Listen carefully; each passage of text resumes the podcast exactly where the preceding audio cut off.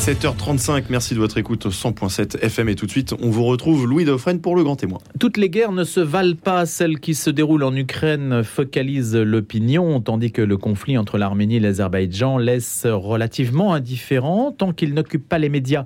La visibilité est un élément clé et malheur à celui qui n'en a aucune lorsqu'il en aurait besoin. Pourtant, la diaspora arménienne existe, surtout en France. Son électorat aussi d'ailleurs existe, hein, on le sait.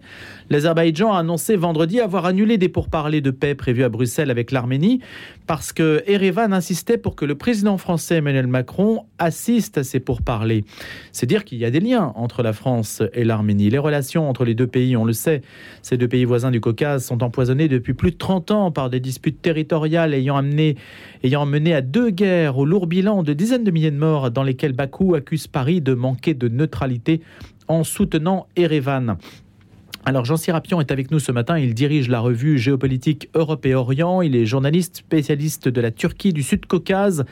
Il écrit d'ailleurs un parcours arménien aux éditions Sigest, Palou Paris, parcours arménien. C'est un petit peu peut-être son histoire parce que lui qui est né en 1945 en Turquie, eh bien, a connu l'histoire de beaucoup d'Arméniens qui ont dû aussi ou qui sont partis, qui ont quitté leur région mais qui gardent un lien, un lien, un lien ténu avec l'Arménie, même s'il n'y habite plus ou s'il y va de temps en temps. Bonjour Jean Sirapian. Bonjour. Vous revenez d'Arménie quand même Je reviens d'Arménie, oui. On y va assez facilement?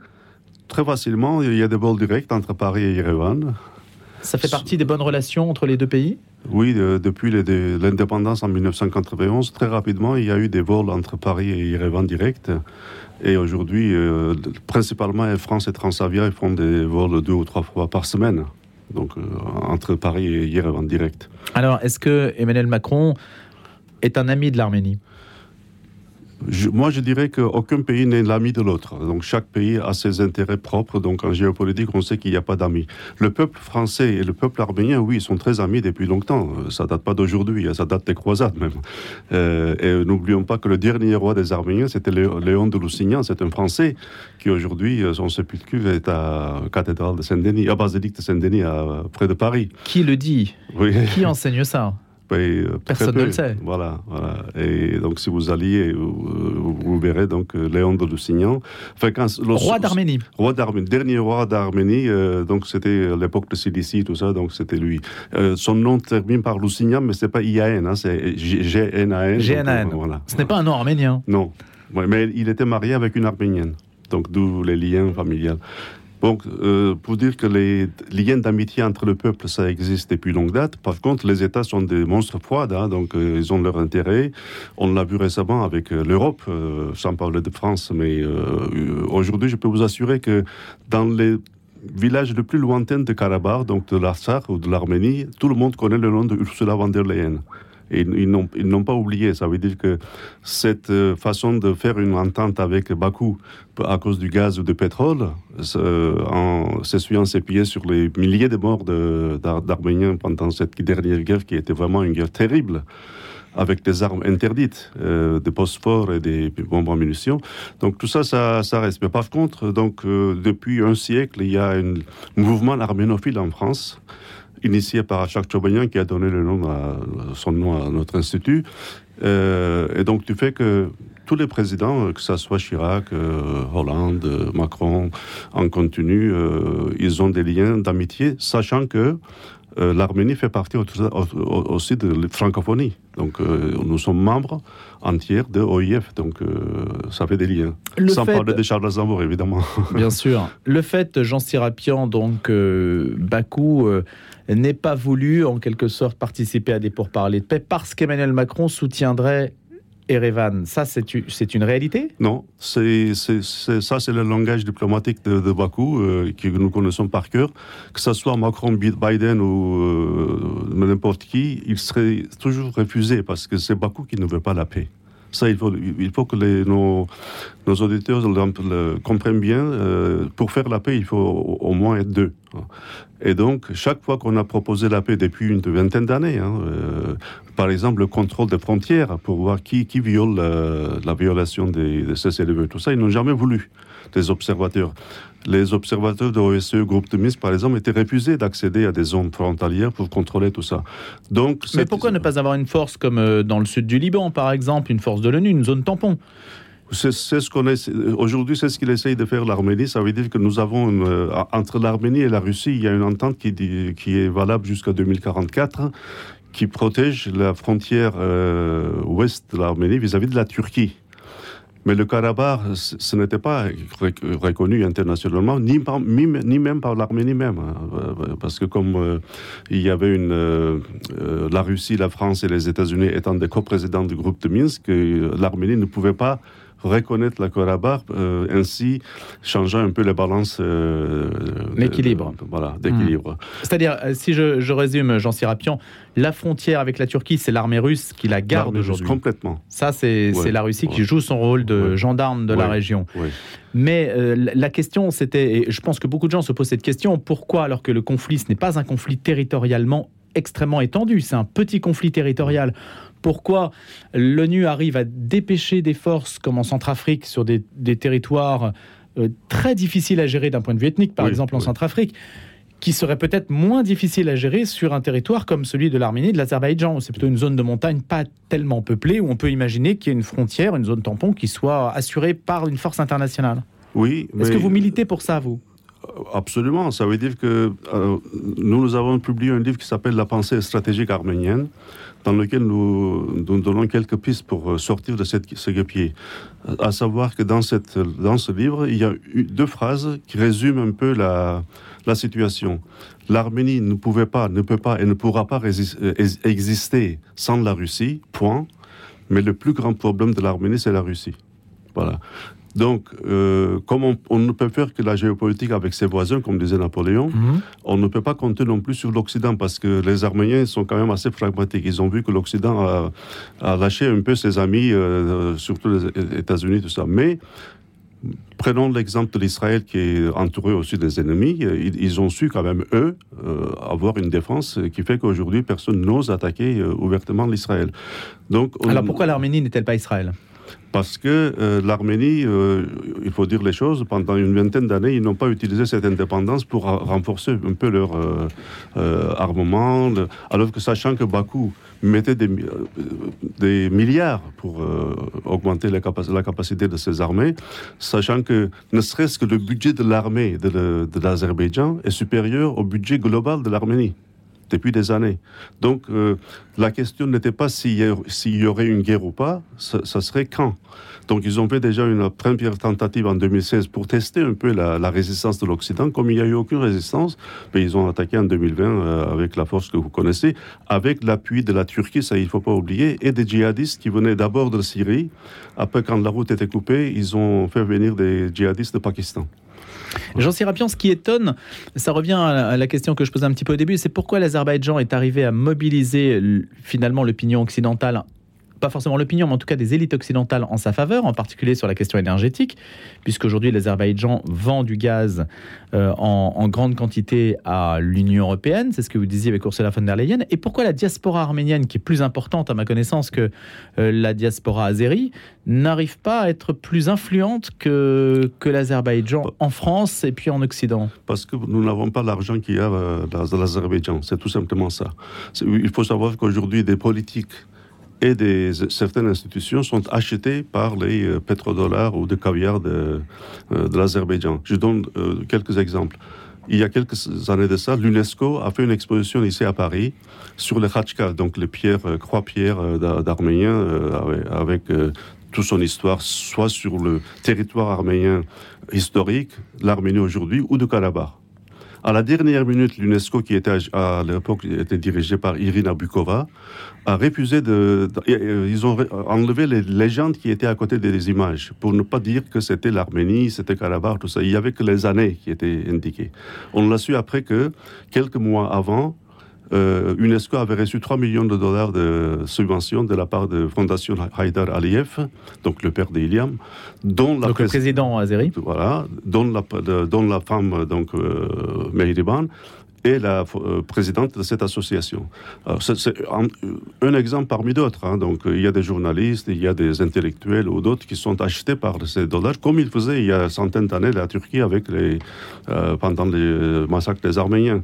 Et n'oublions pas une chose, tout à l'heure, vous parliez de, de, la, paix de Bakou même dans ces euh, conversations publiques ou ces interventions publiques, euh, Aliyev n'hésite pas à dire nous allons chasser les Arméniens comme des chiens.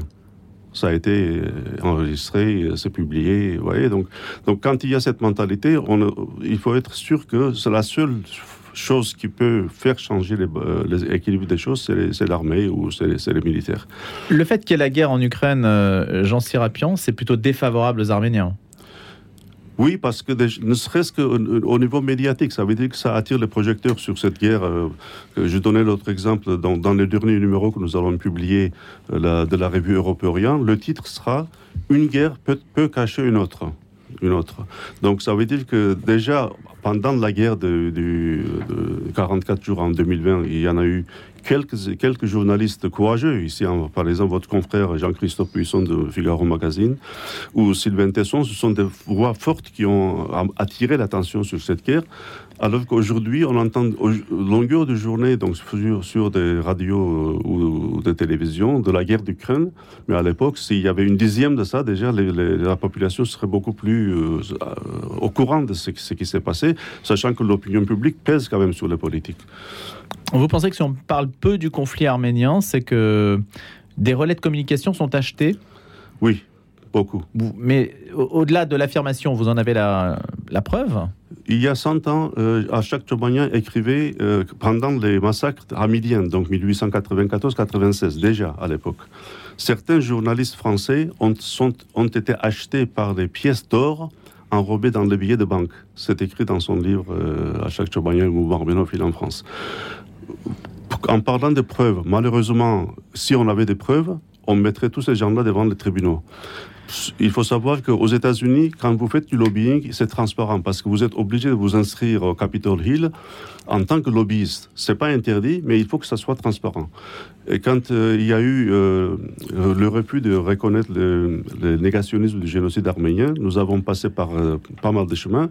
Et c'est là qu'on a vu qu'il fallait quand même une commission d'éthique pour aussi bien pour l'Assemblée nationale qu'au Sénat, pour euh, dénicher certaines personnes que nous, nous savions être achetées, mais nous n'avions pas les preuves pour les mettre devant le tribunal. Ils ont fait une commission, mais à la tête de cette commission, il y a toujours une sénatrice, euh, donc euh, ils se contrôlent eux-mêmes. Jean Sirapian, on, disait tout à l'heure, donc peut-être qu'aux États-Unis, il y a plus d'ouverture qu'en France. Hein. Oui. Ça, il y a une diaspora importante aux États-Unis aussi. Oui, c'est la deuxième dans le monde. Le premier, c'est en, en Russie, donc il y a à peu près 2 millions et demi d'Arméniens. Aux États-Unis, ça doit être à peu près 1 million, 1 million 2. En France, nous en sommes à 600 000 à peu près. L'Arménie entretient avec la Russie des rapports un peu compliqués. C'est un peu je t'aime moi non plus quand même, non? Alors, euh, c'est ce que je disais l'autre jour. On parlait avec les amis euh, des, anciens euh, retraités de Quai d'Orsay. J'ai expliqué qu'aujourd'hui, il y a beaucoup de Russes à Yerevan. des Russes, donc des particuliers. Ils sont accueillis à bras ouverts, je peux vous assurer. dans la rue, ils sont salués. Déjà, ils parlent la même langue, hein, parce qu'ils parlent le, russe avec le peuple, il n'y a aucun problème. Poutine était, en, euh, était bien apprécié à l'époque, mais maintenant, il moins. Avec cette euh, euh, poignard dans le dos pendant la guerre. Imaginez que. Poignard dans le dos parce qu'il n'est pas intervenu. Attends parce qu'il a puni, il a puni. Il a laissé faire. il a laissé faire. Il, il, a arrêté au moment où ils allaient trop loin, parce que s'il avait laissé, le Karabakh était fini.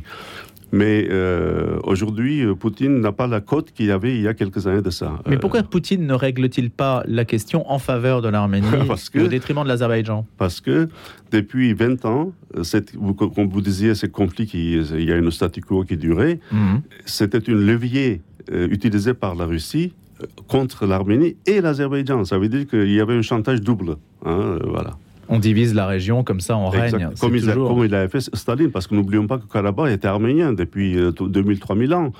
Et dans les années 20, euh, il a donné Nakhichevan, qui est une ex-slave, et Karabakh, qui est une enclave, aux Azeris pour plaire aux Turcs. D'ailleurs, ils ont fait une erreur à l'époque. Ça veut dire que l'erreur qui a fait à l'époque Lénine, aujourd'hui, fait, est fait aussi par Poutine, pensant qu'en en donnant des cadeaux aux Turcs, il mettra Erdogan dans sa poche. Alors, ça ne sera jamais ça. Les Turcs, ils savent très bien jouer sur les deux tableaux. En tout cas, on paye euh, ce tracé fait par Staline, hein, le, la politique des nationalités de Staline, on continue de la payer. C'est ça, en fait, Jean Sirapian, la morale, en fait, un peu de l'histoire, y compris de l'Ukraine, que ce soit de l'Ukraine ou de l'Arménie. Oui, absolument. C'était fait pour diviser, régner. Euh, et chaque fois qu'il y a eu une indépendance, volonté d'indépendance du Karabakh, il y a eu des massacres. Hein. N'oublions pas que le Karabakh est né après les massacres de Sumgait et de Bakou, où il y a eu euh, une 300-400 Arméniens qui ont été massacrés, mais vraiment brutalement. Les guerres sont, sont mauvais, mais la guerre qui a fait Azerbaïdjan contre les Arméniens, moi personnellement, j'ai visité les hôpitaux pour voir des brûlés de euh, bombes à phosphore, tout ça, ça fait vraiment mal au cœur, on a envie de pleurer. François-Xavier Bellamy, quand il a visité Yelapur, donc le euh, cimetière militaire de Yerevan, il avait les larmes aux yeux. Donc on voit des jeunes de 18-20 ans euh, qui sont obligés de faire le service militaire pendant deux ans, y compris d'ailleurs une dizaine d'étudiants de l'Université française d'Arménie dont nous sommes partenaires, UFAR. Hein, voilà. Pourquoi est-ce que ce sont des candidats euh, ou des hommes politiques de droite qui se mobilisent pour l'Arménie? Euh, On n'entend pas tellement. Euh, alors, la communauté arménienne en France est plutôt à quoi 70% plutôt à droite? Non, c'est 50-50. oui, oui. C'est. N'oublions pas que la, la, loi de reconnaissance du génocide arménien qui a été votée en 2001, à l'initiative, c'était les communistes et les socialistes. La, ça, droite, exactement. La droite euh, résistait à l'époque. Moi, moi-même, j'étais. Bah, c'est d'autant plus étonnant. oui.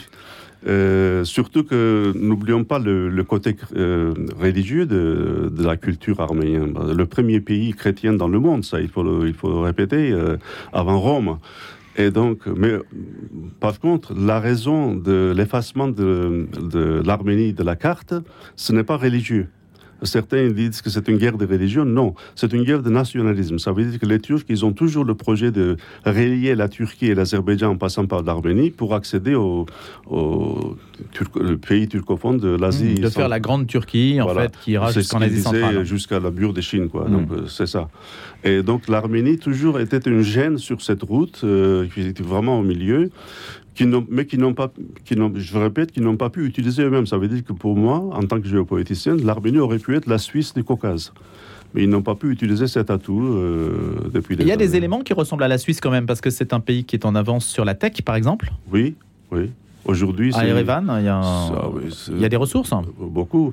On n'a pas de ressources euh, naturelles, ni gaz, ni pétrole, ni, euh, métaux précieux. Mais euh, par contre, la jeunesse, là, je vois, d'ailleurs, c'est ce qui nous donne l'espoir, parce qu'il faut oublier les, ceux qui sont au-delà de 35 ans. Moi, d'ailleurs, maintenant que j'ai des amis là-bas, donc je, passe quatre mois de ma vie en Arménie, je leur dis, mais vous n'êtes pas des Arméniens. ils sont un peu étonnés. Je dis, mais vous êtes des Homo soviéticus. Ça veut dire que votre, votre tête est formée euh, par euh, les 70 années de communisme. Maintenant, la, nouvelle génération, la jeunesse d'ailleurs des universités américaines, françaises ou autres, ils reviennent maintenant à leurs racines et surtout là, tout, tout, ce qui est nouvelle technologie, euh, y compris en informatique, en biotechnologie, tout ça, ça avance très très vite. Jean Sérapion, est-ce que vous pouvez nous rappeler un peu quel a été votre rôle dans la communauté arménienne? Comment est-ce que vous voyez euh, aujourd'hui la représentation d'une communauté importante en France, mais qui s'est intégrée facilement à, l'écosystème français? Quel regard portez-vous sur le, diversitaire, comme on dit aujourd'hui? Est-ce que vous êtes porteur de revendications particulières? De, de quel type de revendications êtes-vous porteur? De revendication, ce que nous voulons, c'est que les, vérités géopolitiques soient reconnues. Par exemple, euh, pendant la guerre de 44 jours, l'attitude du Quai d'Orsay, euh, le ministre Jean-Yves Le Drian, nous a beaucoup énervés. On ne peut pas dire nous sommes neutres dans cette guerre. On ne peut pas être neutre quand il y a une guerre de ce type-là. Donc c'est ça. Par contre, euh, ce que je peux dire, moi-même, je suis le, le fils, le petit-fils des descendants, je suis descendant des rescapés du génocide arménien. Vous êtes né en Turquie, vous êtes né à Istanbul. Istanbul. Euh, dans, le parcours que vous avez parlé, donc dans Parlou Paris, je, je raconte C'est le vôtre quand même, non, un peu, non Voilà, c'est un peu mon alter ego. Et euh, donc, tout en ne pas, je peux pas nier le génocide, c'est une mémoire qu'il faut, il faut perdurer. Mais par contre, en tant que géopoliticien aujourd'hui, ce n'est pas ma priorité. Ma priorité, c'est la sécurité de l'Arménie. Et je reprends toujours l'exemple d'Israël. Ben Gurion, quand il arrive en 1948 à la tête, il dit Nous sommes entourés des ennemis, notre premier objectif, c'est notre sécurité. L'économie, la prospérité viendra après. Et deuxième chose, Golda Meir, quelques années après, il dit Nous, nous avons préféré être respectés et être craints à être aimés. Alors les Arméniens sont très aimés en, France, euh, rien à dire, ils sont très bien intégrés comme vous dites, parce que bon déjà on, a à peu près la même culture euh, de base. Et puis les Arméniens sont travailleurs. Ça veut dire que dès qu'on les laisse tranquilles, ils peuvent faire des miracles économiques ou technologiques. Si, je vous donnais, euh, l'autre jour, j'étais au salon du livre arménien de l'Alfortville, il y a un ouvrage qui est sorti où il y a 3500 noms arméniens connus, dont beaucoup sont des, euh, des inventeurs. Aux États-Unis, en France, euh, on n'en parle pas beaucoup. Mais c'est ça qui. Ça veut dire qu'il faut toujours mettre en avant le côté positif de l'Arménie quand nous avons publié l'encyclopédie Merveilles d'Arménie, en 128 pages, on vous fait visiter l'Arménie. Vous voyez que c'est un euh, pays, un musée, un musée à ciel ouvert. Il n'y a pas que le génocide. Et alors moi-même, j'étais dans le combat pour reconnaissance du génocide, mais j'ai très rapidement j'ai compris que ce n'est pas le but final. Ce n'est pas une fin en soi. Voilà. Donc, euh, il ne faut pas oublier ça. Vous n'avez pas la posture victimaire, en fait. Non, il faut, ça, il ne faut jamais l'avoir. Euh, euh, comme on dit en anglais, do not be a warrior, be a warrior. Donc, vous êtes un combattant. Il faut être combattant, quoi. Voilà. Jean Sirapian, le Aujourd'hui, sur le terrain, si on veut aller en Arménie, je pense à ça parce que vous avez contribué à un guide touristique, vous faites beaucoup de choses et vous avez notamment euh, publié un guide touristique, les lieux les plus réputés. Euh, ça, ça, compte aussi de. La notion territoriale est tellement forte qu'on se dit est-ce qu'on peut aujourd'hui continuer à visiter des, lieux essentiels, patrimoniaux de l'Arménie, malgré la guerre et les deux défaites Absolument. subies par Erevan euh, D'abord, pour vos auditeurs, euh, précisons que l'Arménie, c'est aussi grand que la Belgique ou la Suisse, 30 000 km à peu près. Et euh, la guerre a été au Karabakh. Donc, euh, bon, maintenant, il y a quelques frontières qui sont attaquées par l'Azerbaïdjan, mais je peux vous assurer que je travaille avec, euh, avec une agence de voyage, par exemple, pour organiser mes, voyages avec des groupes qui viennent de France. On peut visiter, sauf les frontières vraiment avec l'Azerbaïdjan, tout ce que vous voyez dans ce livre, le temple de Garni, Ravank, enfin, le monastère, tout ça, ils sont toujours accessibles. Avec le Covid, la Covid, c'était un peu ralenti, mais maintenant le tourisme revient. Moi-même, j'habite au centre de Yerevan et juste euh, près de ma maison, il y a un marché artisanal qui s'appelle Vernissage, donc c'est un nom français. C'est vraiment des artisans arméniens. Et eh bien, je vois les touristes qui, reviennent, euh, beaucoup de Russes. Bon. Alors, ce qui est marrant d'ailleurs, euh, je vois beaucoup de Chinois et des Indiens aussi maintenant. les Chinois, ils ont fait une très grande ambassade juste à côté de celle des États-Unis, alors qui était déjà très grand. Et, ils investissent beaucoup maintenant en Arménie, les Chinois. Ah, c'est une question que je voulais vous poser justement, parce que la Chine, mais on n'a malheureusement plus le temps, la Chine aurait-elle vraiment intérêt à ce que la Turquie empiète à ce point et fasse ce corridor jusqu'à jusqu'au mur de Chine, justement? Pas forcément, peut-être que la Chine a, des intérêts à, Avant de la Chine, je penserais à l'Iran, qui est beaucoup plus direct sur ce sujet. Ils disent pour nous, c'est une ligne rouge ne, ne, laisseront jamais les frontières changer de ce point de vue-là. Donc ils ne veulent pas un lien entre la Turquie et l'Azerbaïdjan. Bon, ça fait beaucoup de considérations à, avoir en tête. Merci beaucoup Jean Sirapian de nous en avoir parlé ce matin. Je rappelle que vous êtes directeur de la revue géopolitique Europe et Orient. Et puis ce livre qui est aussi votre histoire et qui est émouvant, Palou Paris, un parcours arménien aux éditions Sigest.